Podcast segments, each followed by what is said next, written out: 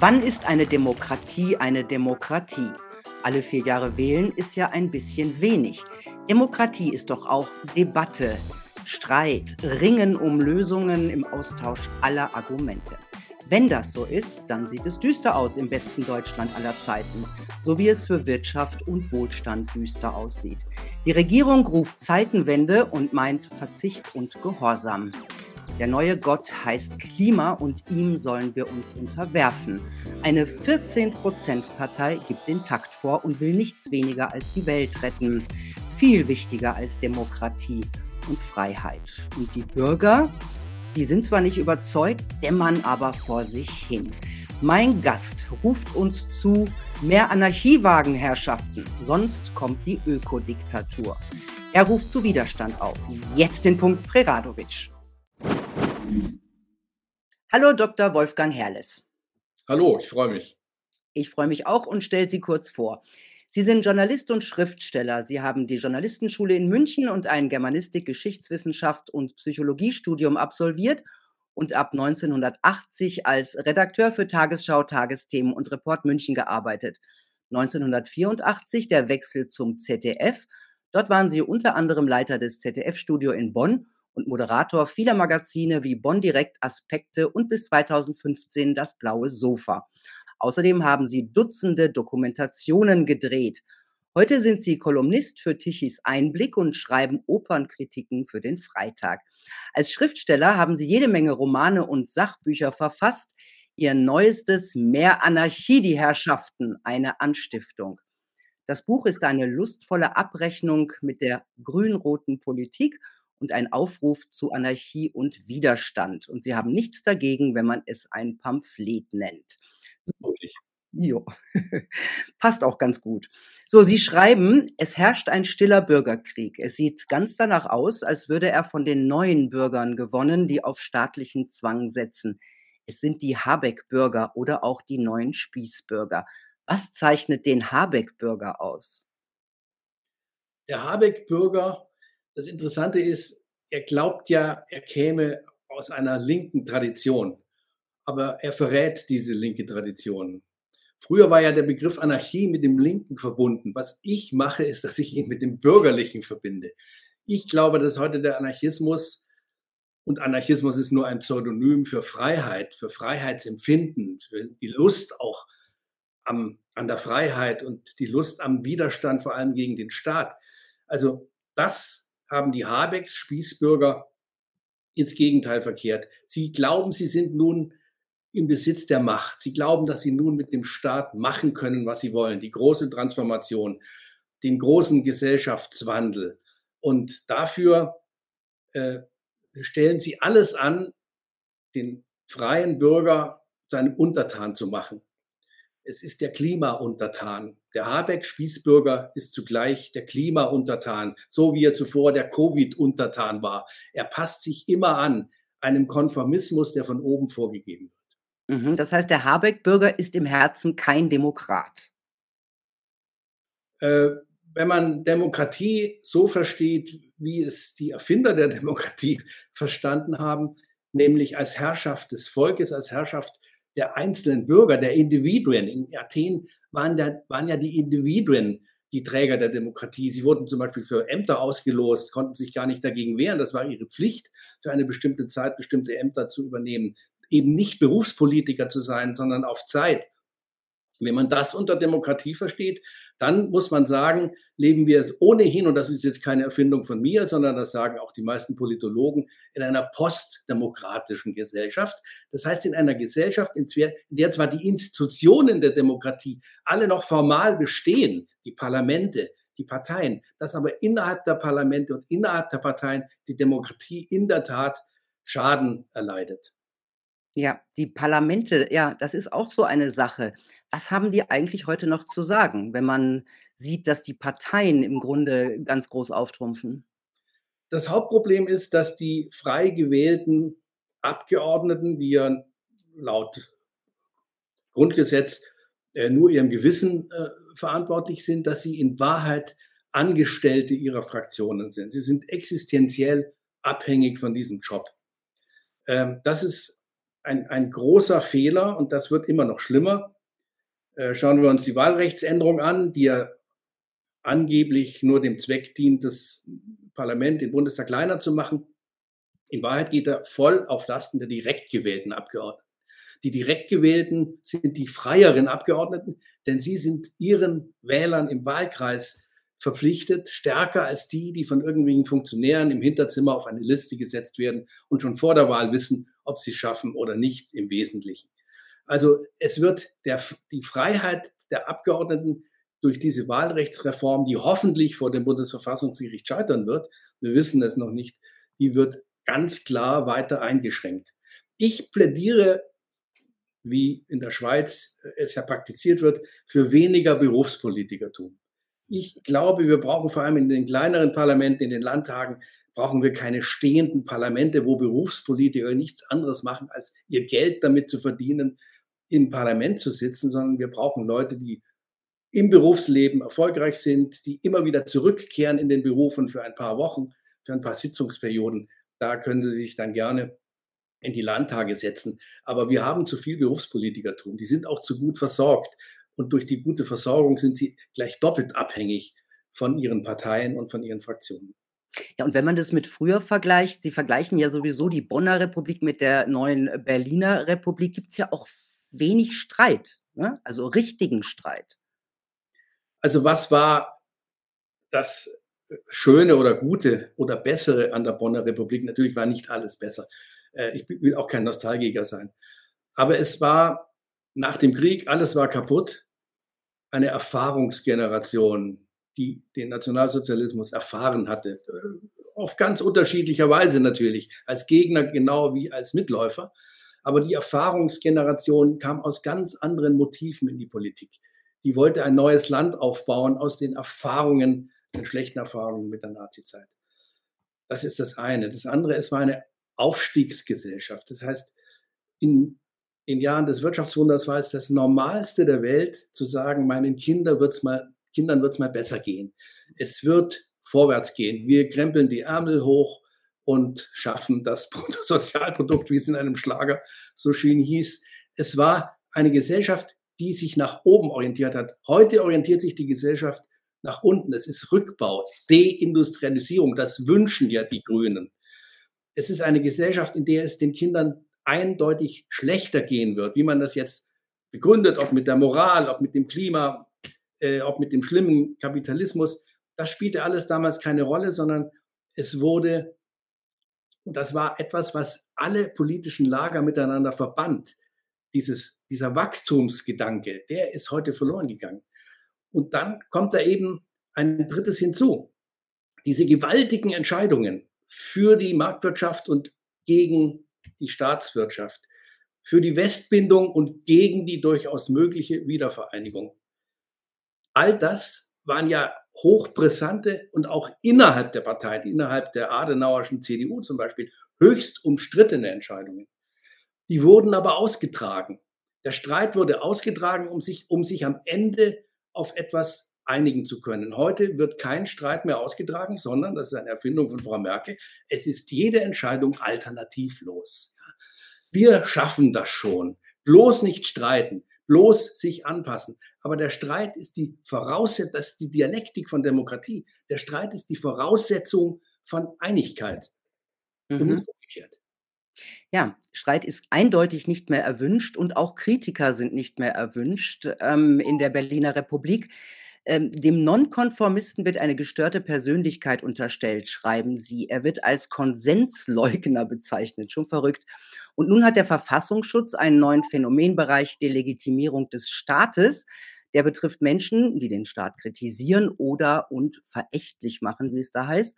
Und jetzt will die Innenministerin dem Verfassungsschutz sogar das Recht geben, beliebige Bürger oder Institutionen vor Menschen zu warnen, die er beobachtet. Beweise für ein Vergehen braucht es da nicht. Das sind schon totalitäre Maßnahmen. Wozu braucht die Regierung diese massiven Einschüchterungen?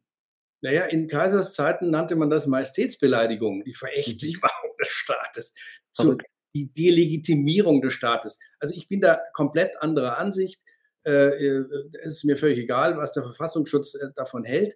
Aber ich finde, die Verächtlichmachung des Staates ist unsere verdammte Pflicht ja. äh, als Journalisten, zumal ein Bürger hat nicht dem Staat zu dienen, indem er ihn ehrt als höhere, als höhere Instanz, als moralische Instanz. Das könnte man jetzt philosophisch weit zurückgehen. Hegel hat ja die, den Staat, den preußischen Staat als die unantastbare moralische Instanz empfunden. Darauf kommen wir jetzt heute wieder zurück. Der Staat ist sozusagen das, was man nicht in Frage stellen darf. Aber natürlich, man muss den Staat in Frage stellen, denn der Staat ist nichts Abstraktes. Das ist nichts von Gott oder vom König oder von sonst einer Autorität gegebenes, sondern das ist die Ausprägung der Politik. Und wenn man den Staat nicht mehr kritisieren darf, nicht mehr in Frage stellen darf, dann darf man auch die Parteien und die Politiker nicht mehr in Frage stellen. Das ist eindeutig ein Verstoß gegen den Geist der Demokratie, was da der Verfassungsschutz treibt. Und der, der Verfassungsschutz hat sich ja viel zu wenig um das gekümmert, was uns heute wirklich betrifft. Was haben wir denn für ein Riesenproblem mit der Hamas, mit den islamistischen äh, äh Terrororganisationen, mit den Parallelgesellschaften von islamischen Einwanderern? Da musste man, das war auch der Staat, da musste man wegschauen, denn das war die Willkommenskultur alternativlos. Wir schaffen das. Äh, jetzt haben wir den Salat. Äh, in, den, in den deutschen Moscheen wird Hass gepredigt und der Verfassungsschutz steht da wie der Ochs vom Berg. Mhm. Ja, jetzt hat die Regierung das Thema auch erkannt. Ich meine, eins ist klar, man darf auch nicht alle Mitbürger, die aus islamischen Ländern kommen, über einen Kamm scheren. Aber es fallen ja halt immer nur die auf, die im Grunde dagegen äh, schreien oder sich hier einen Parallelstaat aufgebaut haben. Aber nochmal zurück zur Regierung. Wozu braucht die Regierung diese Einschüchterungen des Bürgers? Ja, damit es eben keinen Widerstand gibt.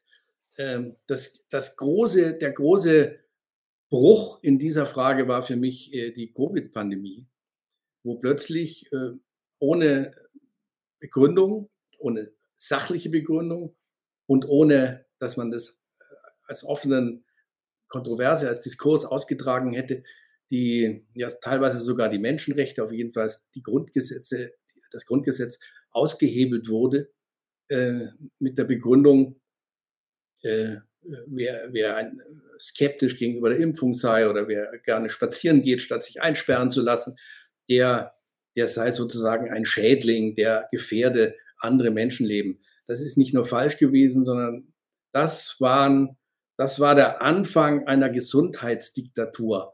Da hat man etwas ausprobiert, was dann später unter dem Rubrum, unter dem Titel Klima retten, Welt retten, genauso wieder gemacht wurde. Es war, so schaut es im Nachhinein aus, äh, fast eine Blaupause, fast ein Manöver für das, was dann in der Klimapolitik äh, auch wieder exerziert wurde. Du hast dich anzupassen, du hast dir vom Staat vorschreiben zu lassen, mit was du in deinem Keller heizt, äh, was du äh, mittags auf den, auf den Tisch bringst.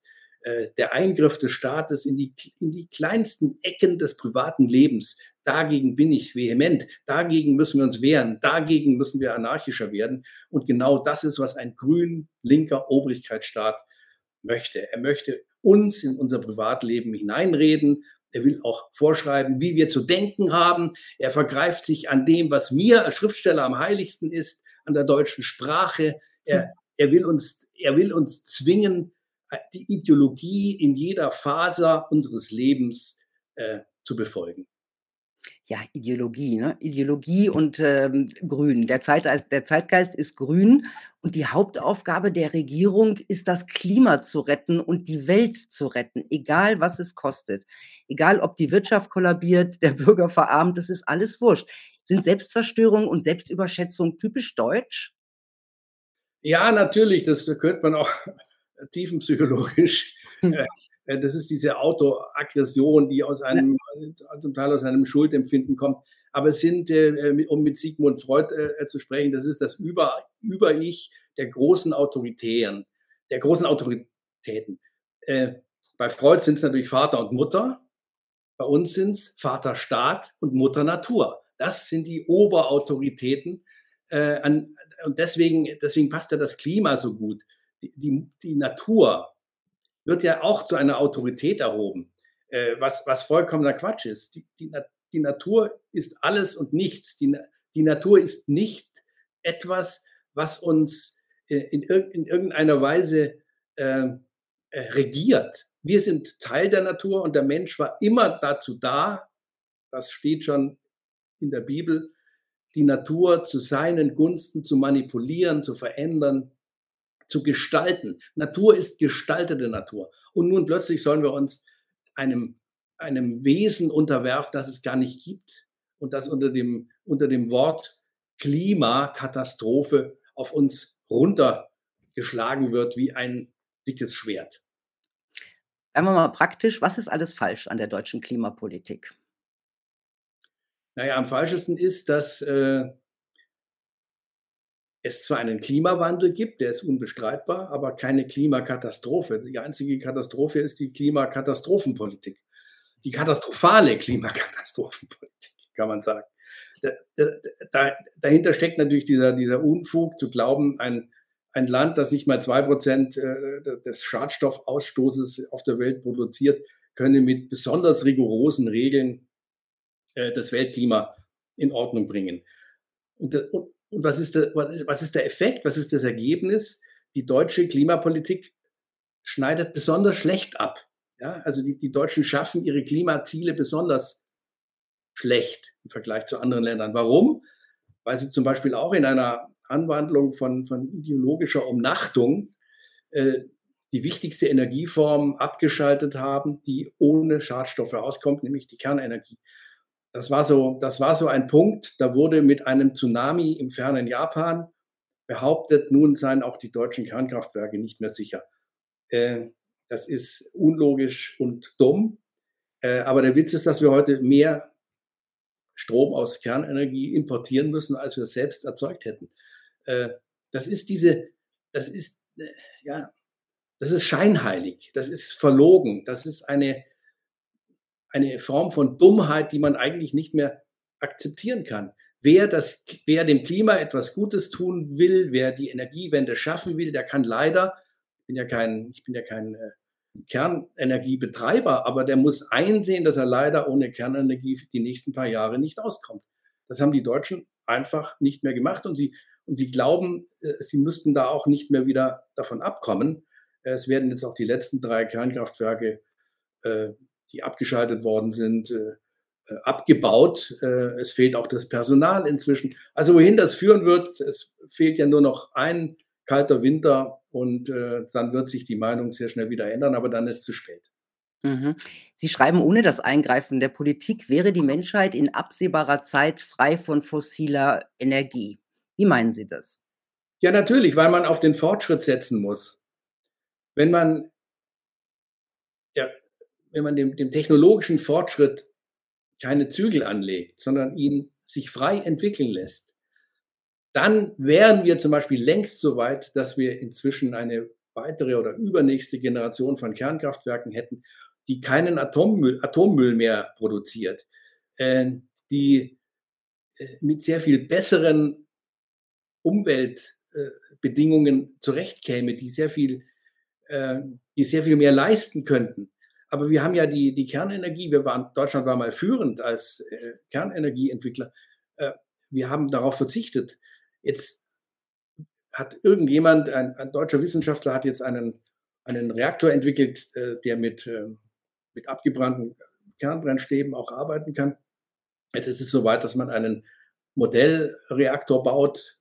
Wo wird der gebaut? Ja, in Deutschland kriegt er nie eine Zulassung. Der wird in Afrika gebaut, in Ruanda. In Ruanda bauen deutsche Wissenschaftler einen Versuchsreaktor, die, der einmal die ganze Kernenergie weltweit revolutionieren kann, werden ja überall welche gebaut. Aber in Deutschland, da wo es entwickelt wurde, da darf er nicht ausprobiert werden. Das ist einfach, äh, ja, man kann es nicht anders nennen als hirnrissig und ja. verboten. Aber da wird ja auch wahrscheinlich eine Wahl nichts nutzen, weil ja, ich meine, äh, die Entscheidung hat Frau Merkel, die Kanzlerin der CDU, getroffen. Die CDU äh, rennt heute genau dem gleichen Zeitgeist hinterher. Also ähm, alternativlos. Ja, also die rennen alle dem Zeitgeist hinterher, aber das heißt noch lange nicht, dass sich der Zeitgeist nicht ändern könnte. Mhm. Der Zeitgeist ändert sich sehr schnell. Wir sehen das ja jetzt an dem Ereignis im Nahen Osten. Wie schnell ist die Ukraine ja nicht vergessen, aber doch in den Hintergrund des Interesses gerückt. Wie schnell ist das Klimaretten als Großthema in den Hintergrund gerückt, weil die Menschen jetzt plötzlich vor ganz anderen Dingen Angst haben und weil plötzlich ganz andere Dinge im Vordergrund stehen. Am Tag nach dem Angriff der Hamas auf Israel waren Landtagswahlen in Bayern und Hessen mit verheerenden Ergebnissen für die Parteien der Ampelregierung. Mit äh, inzwischen ist ja auch einiges passiert. Äh, in Bayern sind es die Freien Wähler mit Aiwanger, eine konservative Partei rechts der CSU. Die AfD hat immer noch enorm zugelegt und inzwischen steht auch die Gründung einer neuen Partei von Sarah Wagenknecht nicht nur im Raum, sondern sie ist fest angekündigt. Also es wird sich nicht nur das Meinungsklima, es wird sich nicht nur der Zeitgeist möglicherweise ändern, sondern es wird sich auch infolgedessen das Parteiensystem ändern. Und darauf, da können Sie Gift drauf nehmen, werden Parteien, die immer nur Kanzlerwahlvereine gewesen sind, wie die CDU, am schnellsten äh, und am ungeniertesten reagieren. Also ich bin äh, zwar gern ein Kulturpessimist und, und, und finde was, was wir da machen, äh, äh, gegen, gegen jeden Eisberg rammen, der auch nur in der Nähe auftaucht, da bin ich schon pessimistisch genug, aber ich bin auch optimistisch genug zu sagen, dass wenn es wirklich ans Eingemachte geht, wenn wirklich der Wohlstand rapide sinkt, dass dann die Bürger nicht mehr mitspielen und die falschen Parteien wählen. Und dann wachen die anderen auf. Ist das ein Aufruf, die falschen Parteien zu wählen? Äh, ich selber, wir können ruhig offen darüber reden, ich werde nie im Leben AfD wählen, weil ich ein Erzliberaler bin. Ich bin ein Anarchist, wie gesagt. Also eher ein Anarchist, ein Libertärer. Man könnte natürlich sagen, Anarchisten müssten jetzt AfD wählen, damit sich was ja, ändert, ob sie wollen Gründen, oder nicht. Aus taktischen Gründen kann man natürlich alles Mögliche machen. Aus taktischen ja. Gründen nicht wählen, würde, würde aber nichts bringen. Äh, äh, aber warum, warum nicht auch mal mit Sarah Wagenknecht äh, äh, was versuchen? Also ich bin Stammwähler der FDP gewesen. Dafür habe ich äh, viel Prügel bekommen, äh, gerade bei Tichys Einblick. Sie können sich vorstellen. Mhm. Aber inzwischen finde ich dieser Satz lieber schlecht regieren als gar nicht regieren. Also das ist äh, der von mir jetzt äh, äh umgedrehte Satz. Nach diesem, nach diesem Motto brauche ich keine FDP mehr. Und das wird die FDP auch sehr schnell merken. Wenn die aus dem Bundestag fliegen sollte, im Moment schaut so aus, als ob sie die nächste Wahl nicht mehr überleben, dann haben sie sich das ganz selbst zuzuschreiben. Aber wir brauchen eine liberale Grundstimmung. Das, das ist das Hauptproblem in Deutschland. Es gab nie einen Liberalismus in Deutschland. Der Liberalismus hat sich schon bei der Reichsgründung 1871 den Schneid abkaufen lassen äh, und hat sich ins nationale Lager treiben lassen. Äh, in den angelsächsischen Ländern ist es ganz anders. Da ist der Liberalismus vor allem etwas auf den einzelnen freien Bürger bezogenes. Bei uns äh, ist der Individualismus immer ein bisschen im Faschiss. Alle wollen das Kollektive, allen wollen das, alle wollen das Volk, wollen die Nation und solche Sachen. Mit dem allem kann ich nichts anfangen, deswegen kann ich auch mit der AfD nichts anfangen. Mhm. In der FDP gibt es ja Überlegungen, ähm, äh, die Koalition zu verlassen. Wäre das die richtige Entscheidung? Naja, eine Koalition zu verlassen ist das eine, die Alternative, was dann? Das ist die Frage.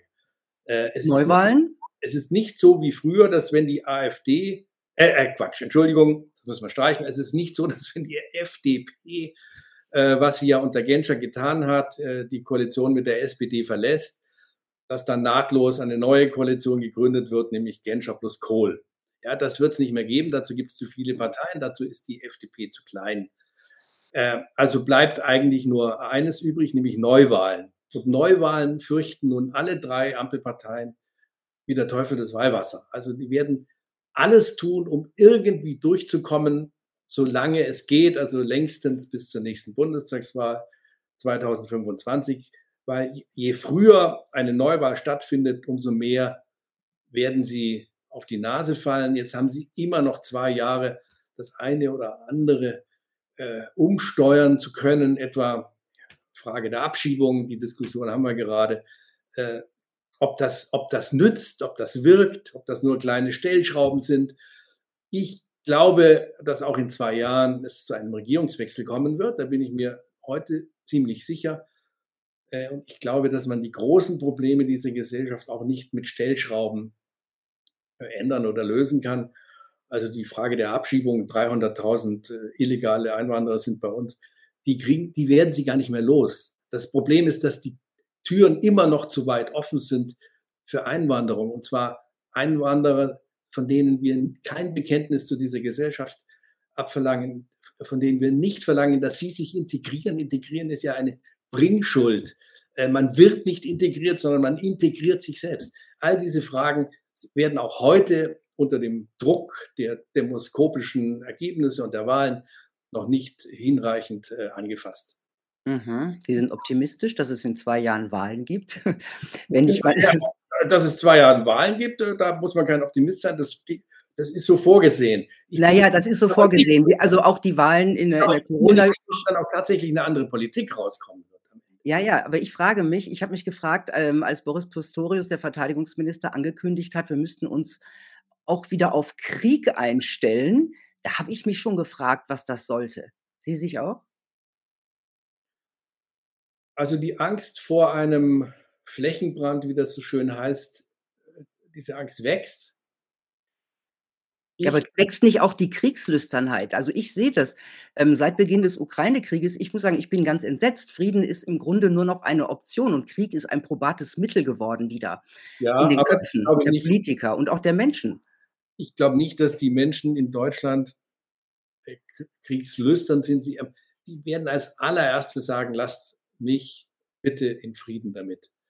Äh, ja. Die Deutschen sind wirklich aus schlechter Erfahrung ähm, mit einem pazifistischen Gen geimpft worden und all diese Sprüche nie wieder und äh, Staatsräson Israel, wenn es zum Schwur kommt, wird davon nicht viel übrig bleiben. Die Deutschen werden immer versuchen, sich mit ihren Milliarden, die sie dann eben irgendwo herzaubern müssen, äh, freizukaufen von solchen Dingen. Ich sehe die Bundeswehr nicht in einen Krieg einbezogen. Äh, Im Übrigen ist die Bundeswehr immer noch nicht wehrtauglich. Also welche Bundeswehr sollte in welchem Krieg mitmachen? Das, das glaube ich nicht. Aber ich bin der festen Überzeugung, dass wir bereits eine Art dritten Weltkrieg haben. Es ist kein militärischer Weltkrieg. Es ist ein Weltkrieg der Zivilisationen. Das, was Samuel Huntington, der amerikanische Soziologe und Politologe, bereits 1996 geschrieben hat, Clash of Civilizations, also ein Blick in die Zukunft, der von einem enormen Gegeneinander, von einem Clash des, der islamischen Welt, man kann auch sagen des globalen Südens und des Westens, unserer Zivilisation, unserer Lebensart, die stattfindet. Dieser Clash, den haben wir, der ist voll ausgebrannt. Für mich ist der Angriff der Hamas auf Israel nicht nur ein bloßer Judenhass oder Israelhass, sondern Israel steht symptomatisch für den Westen, steht für unsere Art zu denken und zu leben. Und deswegen sind die Feinde Israels auch unsere Feinde. Davon bin ich fest überzeugt. Da geht es nicht nur darum, den, den, den Judenhass zu bekämpfen, auch auf unseren Straßen, sondern was da stattfindet, ist ein Kulturkampf großen Ausmaßes, globalen Ausmaßes. Mhm. Wie ordnen Sie da die Türkei ein? Erdogan hat ja jetzt auch gesagt, die Hamas ist eine Befreiungsarmee, also es sind, äh, das sind Freiheitskämpfer und er stellt sich, er positioniert sich ganz klar. Jetzt liegt die Türkei einerseits auch noch in Europa und ähm, ist in der NATO. Das äh, bestätigt meine These. Äh, wenn das ein Krieg ist zwischen einer fundamentalistischen Religion und autoritären Vorstellungen von Herrschaft, dann ist das ganz klar, dass Leute wie Xi, der Herrscher Chinas, Putin, der Herrscher Russlands, Erdogan, der Herrscher der Türkei, der ja zugleich noch auch ein islamistisches, äh, eine islamistische Dimension in sich trägt, dass solche antidemokratischen, anti-westlichen, antiliberalen Kräfte eher auf der Seite der Hamas stehen. Aber ähm, ich habe noch nicht den Eindruck, dass der Westen das erkannt hat. Und ich habe auch den Eindruck, dass dieser globale Süden, das sind ja viele, das sind ja nicht nur muslimische Länder, das sind ja sehr viele Länder, die Schnauze voll haben von der Bevormundung und auch von dieser Arroganz, mit der der Westen seine Lebensart und seine Moral vor sich herschiebt und auch anderen überstülpen, äh, möchte. Müssen wir uns da nicht auch ändern? Also, wir können jetzt, äh, gerne das Thema, äh. Postkolonialismus durchdeklinieren. Ich bin ich bin, äh, keineswegs, äh, äh, bereit, äh, äh, die kolonialistischen, imperialistischen, Vergangenheiten der der der Europäer und der Amerikaner zu verteidigen. Ähm, aber man kann nicht, äh es ist doch so, nach dem nach dem Ende des Kalten Krieges war der Kommunismus als Gegenmodell zum Westen nicht mehr brauchbar. Und jetzt hat man sich was Neues ausgedacht. Äh, man man man hat das moralisiert, das Thema. Es geht es heißt nicht mehr Kommunismus gegen Kapitalismus, jetzt heißt es, äh, globaler Süden gegen unsere Zivilisation. Jetzt heißt es unsere Verschwendungssucht gegen die Klimazerstörung. Äh, das ist der Trick dabei, ja. Es es ist im Grunde genommen das Gleiche, was den Kalten Krieg damals beherrscht hat, eine ideologische Auseinandersetzung. Es war nicht das Ende der Ideologien 89, sondern danach erleben wir eine Reideologisierung, eine Remoralisierung der Politik. Und äh, da werden ganz klar äh, die Kriterien äh, vertauscht. Aus einer Verantwortungsethik, um Weber zu zitieren, aus einer Verantwortungsethik, die also von den Interessen der Länder ausgeht, äh, ist eine Gesinnungsethik geworden, die versucht, alles zu moralisieren. Und da äh, wird ganz einfach Israel zu einem imperialistischen Staat erklärt und die Palästinenser, egal welche Teufeleien sie auch im Schilde führen, als Opfer, äh, als Opfer äh, einer Besatzungsmacht erklärt. Das ist, da ist ein, kann man natürlich über israelische Besatzungspolitik oder sagen wir mal Siedlungspolitik kann man natürlich diskutieren, aber das pauschal Israel zum Bösen zu erklären und die eigentlich Bösen zu den Guten, das ist eine Umkehrung der Tatsachen und da sollten wir nicht auf den Leim gehen. Ja, Differenzierung wird jetzt nicht mehr besonders groß geschrieben, aber kommen wir zurück nach diesem, äh, globalen Ausflug zurück nach Deutschland. Ähm, Sie sind in vielerlei Hinsicht optimistisch. Ähm, was die Klimagläubigen angeht, da sehen Sie ziemlich schwarz und vergleichen die Klimaextremisten in Ihrem Buch auch mit der RAF. Erwarten Sie echten Ökoterrorismus in Deutschland? Äh, man kann es sicher nicht ausschließen. Also, da da beziehe ich mich auf das, was auch der Verfassungsschutz in inzwischen sagt. Also, die die Leute, die sich da auf die Straßen kleben, äh, das sind ja nicht einfach Protestformen, sondern das ist schon eine Ge Gewalt gegen Sachen. Wenn man sich an an die Zeit in den 60er Jahren erinnert, da gab es eine Riesendebatte in den Anfängen der der RAF, äh, innerhalb der Studentenbewegung noch, äh, gab es eine Riesendiskussion über Gewalt gegen Sachen und wo sind die Grenzen zu Gewalt gegen Menschen. Und äh, das ist eine Grauzone, das ist ja keine scharfe Linie. Ja, da werden sehr schnell, äh, wird es da vielleicht auch möglicherweise äh, mal Opfer geben und dann müssen welche in den Untergrund oder dann gehen sie in den Untergrund, weil sie nicht erwischt werden wollen von der Polizei und dann klauen sie erstmal nur Geld und aus den, am Anfang hat die RAF auch nur äh, äh, Banken überfallen und dann Kaufhäuser in Brand gesetzt äh, und dann Polizisten ermordet. Also das war eine Spirale der Gewalt. Ich kann nicht ausschließen, dass so eine Spirale der Gewalt nicht mehr stattfindet. Also so äh, moralisch einwandfrei sind die, die Leute nicht von Last Generation. Und was mich besonders stutzig macht, die stehen alle auf der Seite der Palästinenser, die stehen alle auf, auf der Seite der, des Terrors. Damals 68, die RAF, die hat ja mit den Palästinensern zusammengearbeitet. Das ist ja heute weitgehend vergessen. Äh, da gab's da gab's Brandanschläge mit vielen Toten auf ein jüdisches Altersheim in München. Da gab es Flugzeugentführungen äh, nach Entebbe. Da waren deutsche Terroristen mit an Bord und haben zusammen mit Palästinensern äh, äh die Leute separiert. Äh, die Juden und die Nichtjuden wurden, von, wurden voneinander separiert. Also ähm, dieser dieser Terror der Befreiungsbewegungen, wie man damals sagte, und der Terror der RAF war nicht voneinander zu trennen. Und wenn die sich heute auch wieder so sehr in Richtung wir sind die Freunde der Befreiungsbewegung, äh, diesmal vor allem im, im arabischen Raum, äh, Hisbollah, Hamas, wenn die, wenn, die sich in, wenn die Klimakleber sich in die Nähe dieser Organisation begeben, dann ist es nicht auszuschließen, dass es so ähnlich läuft wie in den 60er Jahren mit der RAF. Mhm. Jetzt kommen wir auch mal zum Titel Ihres Buches, ne, Mehr Anarchie, die Herrschaften. Da fragt man sich ja, ähm, also es geht den Bürgern an den Wohlstand. Die Leute sind schon ärmer geworden. Wir hatten die große Inflation. Wir haben hohe Energiepreise, die, wenn wir jetzt einen strengen Winter haben, ähm, wirklich enorm wehtun werden. Wir haben eine gewisse Deindustrialisierung und irgendwie halten alle still. Warum gibt es denn, also es geht auch an die Freiheit und aber vor allem auch an den Geldbeutel. Warum gibt es keinen Aufschrei? Ja, das ist eine, eine, gute Frage. Vielleicht ist die Not noch nicht groß genug. Vielleicht ist der Deutsche immer noch zu brav, äh, viel zu sehr darauf bedacht, äh, sich dem Mainstream anzupassen, diesen engen Kanal.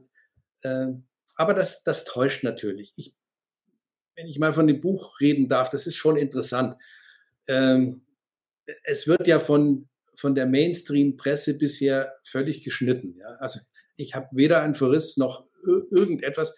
oh Wunder, oh Wunder. Und trotzdem stand es zumindest äh, auf der Bestsellerliste.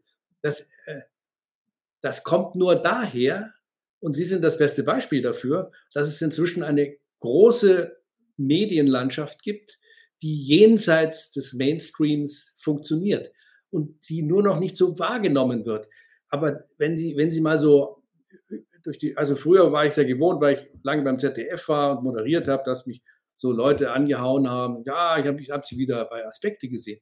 Heute hauen mich die Leute an und sagen, ah, ich habe ich hab wieder ihre Kolumne gelesen. Die sagen es vielleicht leiser und halten die Hand so hin, ja, und hauen mir dann aber trotzdem auf die Schulter und sagen, ja, gut, gut, dass es sowas gibt. Ich glaube, ich, ich glaube, da entwickelt sich was, ja.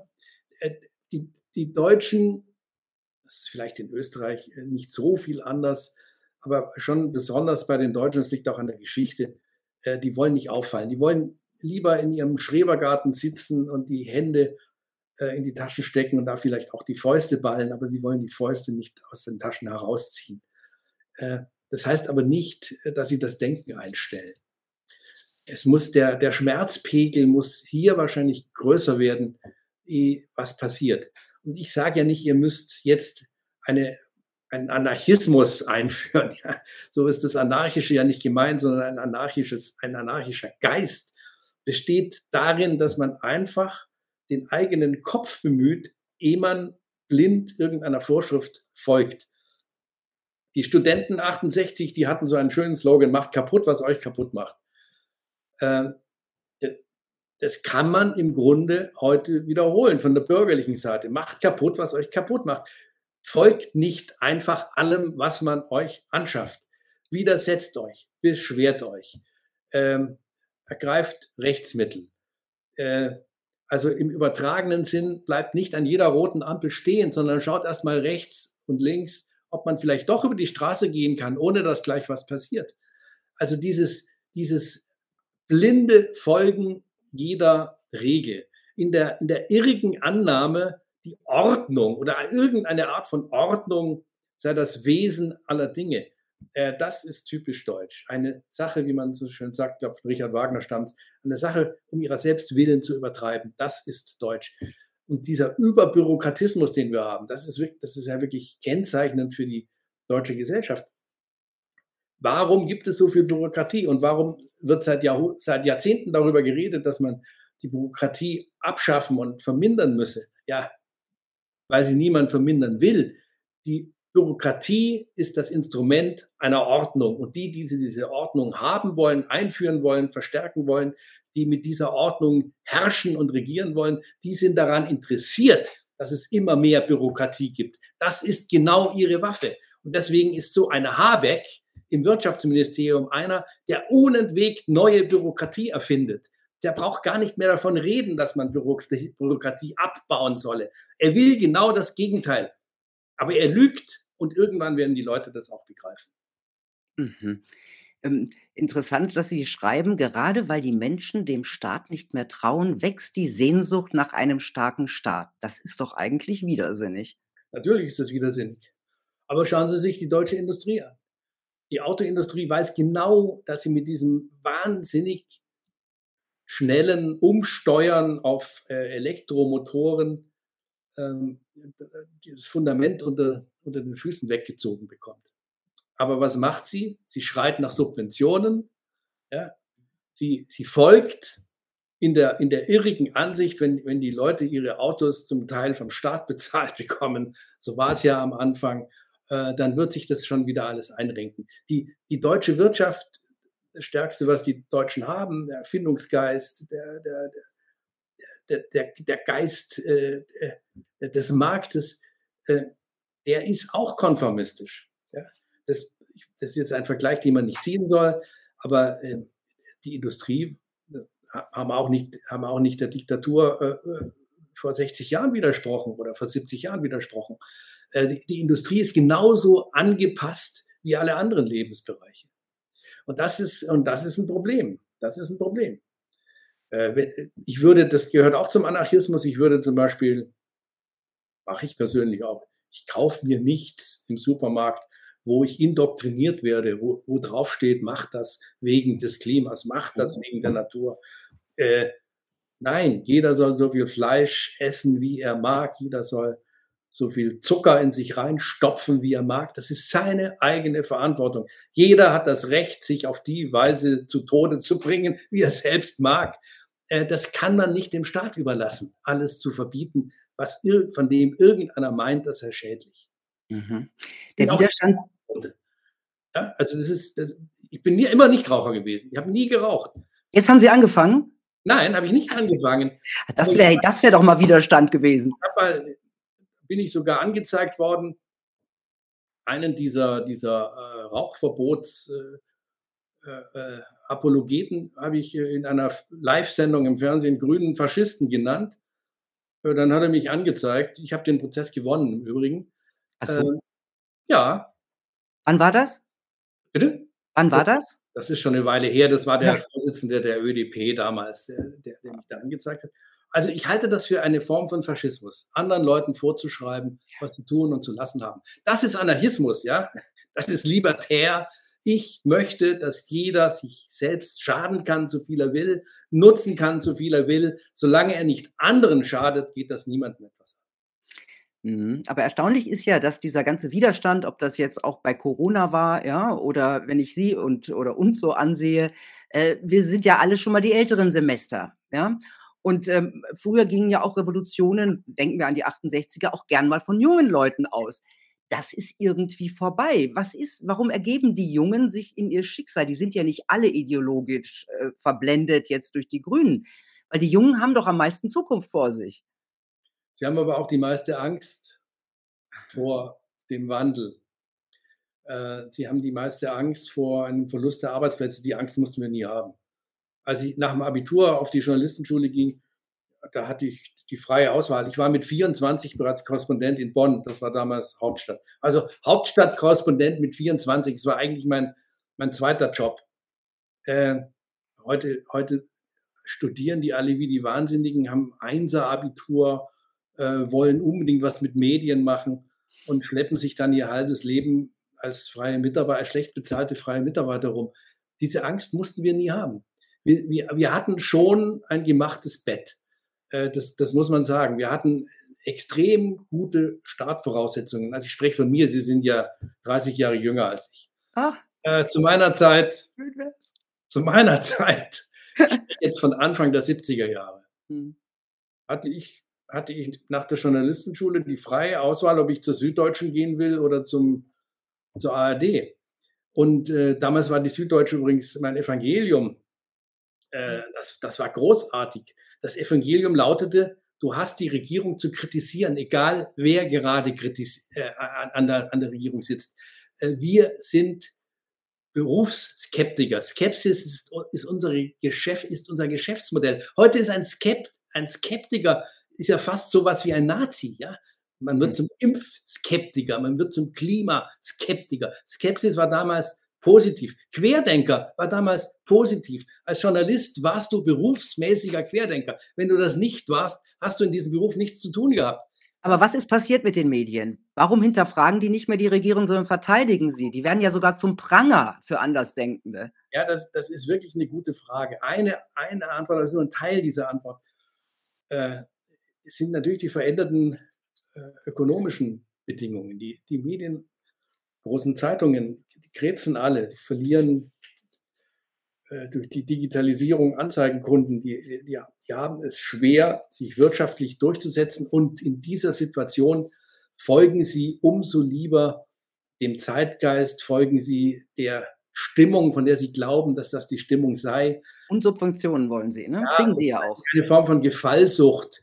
Äh, bei den öffentlich-rechtlichen ist es, ist es die Quote. Deswegen wird nicht mehr gefragt, wozu senden wir, was ist unser Programmauftrag, sondern es wird immer nur gefragt, was bringt uns am meisten Zuschauer, das Traumschiff. Also senden wir lieber dreimal das Traumschiff äh, und drei Fußballspiele und lassen selbst in dieser schlimmen Zeit, ich spreche von dieser Woche, gestern wurde im ZDF das Politmagazin äh, äh, wurde, wurde ausgesetzt, ja, weil ein Fußballspiel, zweite gegen dritte Liga, irgendein, Portal, irgendein Pokalspiel, von, von völliger Zweitrangigkeit. Das war dann wegen der Quote wichtiger als in einer Woche, wo die Welt in Unruhe geraten ist, ein, das, das reguläre Politmagazin zu senden. Das ist skandalös.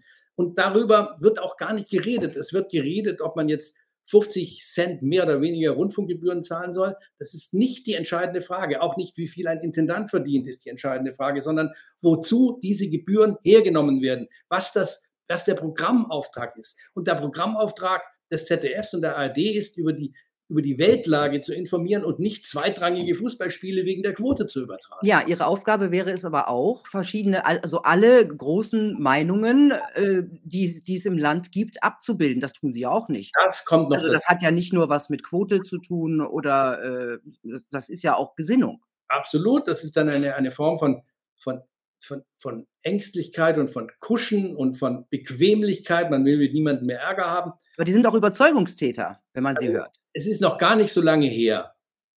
Da gab es im ZDF zwei Magazine, die sehr stark unterschiedlich waren. Ein rechtes und ein linkes. Das rechte war von Löwenthal, mancher erinnert sich noch. Das linke. Ich kann äh, mich nicht erinnern, ich bin ja viel zu ähm, das, war, das war dezidiert links dann hat man, dann hat man die beiden zusammengelegt, ja. Und dann war die Ausgewogenheit nicht mehr die Ausgewogenheit einer Waage, hier was Rechtes, hier was Linkes und irgendwann muss es so, müssen beide ungefähr äh, die gleichen Möglichkeiten haben. Nein, sondern heute ist jede einzelne Sendung äh, die gleiche Gemüsesuppe. Überall das gleiche drin, überall der gleiche Geschmack, überall die gleiche Einheitsmeinung. Äh, und das ist nun mal die Meinung, von der man glaubt, äh, es ist vor allem immer, beim ZDF war das immer so die Regierungsmeinung. Ähm, das war unter Kohl so. Ich hatte ja. Sie haben Ärger gehabt, ne, damals. Sie haben Ärger. Ich wurde raus, rausgeschmissen als Studioleiter in Bonn, als ich Ärger mit Kohl hatte. Ich war mit seiner Art der Wiedervereinigung nicht einverstanden. Also damals galt ich als links, weil ich gegen den Kohl war. Heute bin ich ein Nazi, weil ich beim Tichy schreibe. Äh, äh, dann, dann, kam die, dann kam die Merkel, bei Merkel konnten sie ja gar nicht mehr feststellen, äh, wo sie ist, was sie ist. Ist sie grün, ist sie rot, ist sie gar nichts? Ein Chamäleon, wie es passt. Ja, also alles, was dem Machterhalt, ihrem eigenen Machterhalt dient, war ihr genehm, möglichst bequem durchregieren. Aber dann im entscheidenden Moment doch Marken setzen, die heute uns so große Schwierigkeiten machen, Atomausstieg, äh, Grenzöffnung, Migration. Wir haben darüber geredet und das viele, was Frau Merkel nicht gemacht hat, ist ja vielleicht noch schlimmer als das, was sie gemacht hat. Es sind ja so viele Dinge liegen geblieben, ja, dass es heute äh, eine Wohnungsnot gibt, dass es eine Bildungskatastrophe gibt, dass die Infrastruktur kaputt ist, dass die Bundesbahn nicht mehr funktioniert. Das sind alles Erbstücke aus der Ära Merkel, dieser wunderbaren Leuchtfigur. Äh, galt ja so mal hat sie Glück gehabt, weil in Amerika der Trump regiert hat, da galt sie dann plötzlich als, als, als das Gegenbild, das positive Gegenbild von Trump. Aber in, in Wirklichkeit war sie völlig unfähig, eine, eine Regierung zu führen in diesen Zeiten.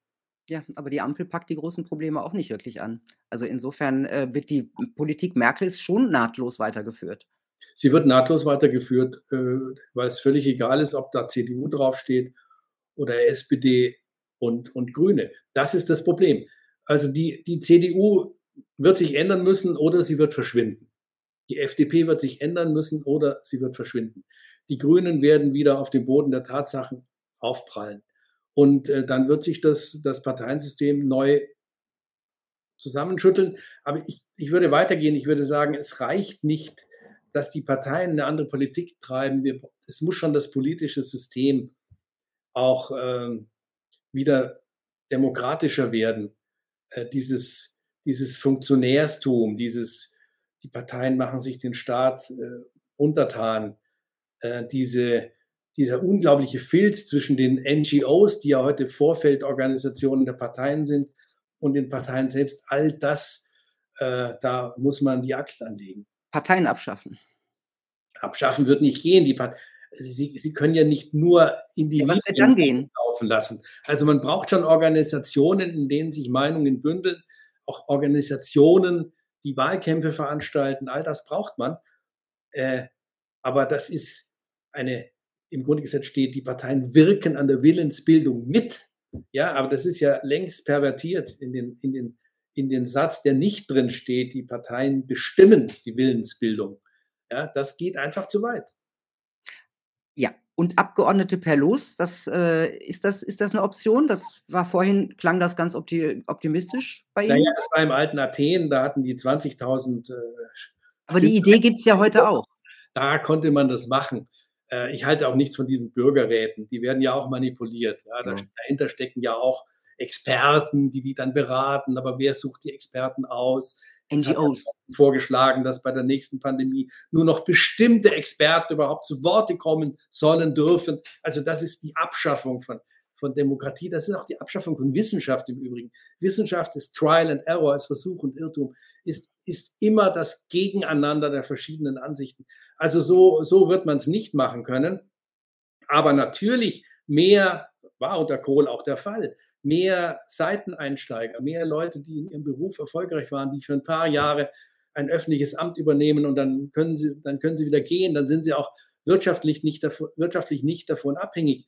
Das also ja sollte, sollte generell, wir müssen ja heute sogar so weit gehen, um zu fragen, sollte eine, eine abgeschlossene Berufsausbildung, sollte das äh, eine Voraussetzung sein?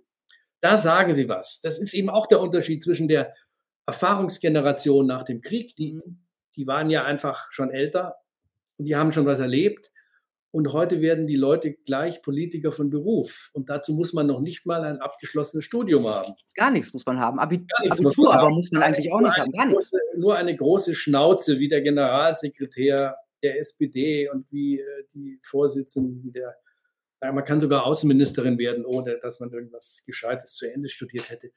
Äh, ich, ich, ich, da bin ich jetzt auch bösartig, wenn ich sage, ich sehe dahinter eine Methode, ja, eine Absicht. Äh, die Bildungskatastrophe, die wir haben, das also das Bildungsniveau, das ist ja überall nachlesbar, in Deutschland so sinkt, das ist willkommen. Ein, ein, eine Demokratie mit mehr direkter Demokratie, das lernt man übrigens auch in der Schweiz besteht ja nicht nur darin, dass die Bürger häufiger über Sachfragen abstimmen. Die Abstimmung steht nur am Ende eines Prozesses. Dieser Prozess ist eine weite öffentliche Diskussion, ein Diskurs. Erst wenn das Volk eine Sache miteinander besprochen hat, durchaus strittig, durchaus polemisch, dann kann man am Ende die Abstimmung machen. Ja. Also immer nur zum Wählen gehen, immer nur abstimmen, das ist es noch nicht, sondern der Diskurs von einer breiten Öffentlichkeit steht im Mittelpunkt. Aber für diesen Diskurs braucht man Voraussetzungen. Diese Voraussetzungen sind ein gut informiertes Bürgertum. Dazu braucht man Medien, die dazu in der Lage sind. Dazu braucht man eine Bevölkerung, die über ein Minimum an Bildung, ich meine das jetzt nicht im äh, äh Gedichte von äh, Friedrich Schiller auswendig lernen, sondern Bildung im umfassenden Sinne, Staatsbürgerbildung, Wirtschaftsbildung. Wer von uns hat auch einen Hauch äh, von Ahnung über die Zusammenhänge in der Wirtschaft? Naturwissenschaft. Warum sind die Leute so so dumpf, wenn die Kernenergie abgeschaltet wird, weil sie keine Ahnung mehr von Naturwissenschaft haben.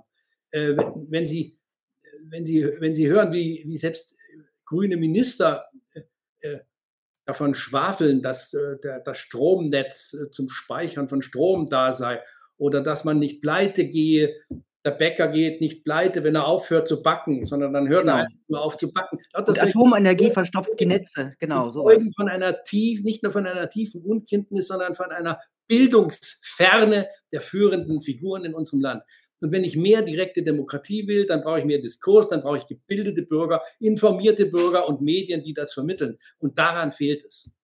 Wunderbares Schlusswort. Vielen Dank, Dr. Herrles, für Ihren energischen Aufruf und übrigens auch für Ihr Buch. Das ist zwar ein äh, relative de deprimierender Zustandsbericht, macht aber Spaß zu lesen. Ja, deswegen habe ich es ja, äh, Sie sagten, eine Polemik. Polemik war mal eine hoch angesehene, ja fast literarische Form, sich zu äußern. Das, das Polemische ist ja auch ein, ein, ein, ein Mittel, den Diskurs bekömmlich zu machen, lustvoll ja. zu machen. Dazu bekenne ich mich rückhaltlos. Ich habe es gern gelesen. Vielen Dank, dass Sie da waren. Danke auch. Tja, Leute, wo der Mann recht hat, da hat er recht. Ohne Widerstand, ohne Anarchie geht die Freiheit flöten. Dann ist der mündige Bürger Geschichte. Wir sollten uns eins immer vor Augen führen. Wenn alle, denen das nicht gefällt, einfach nicht mitmachen, dann sind die machtlos. Ohne uns können die gar nichts. Zumindest jetzt noch. Ich wünsche euch eine gute Zeit. Bis bald.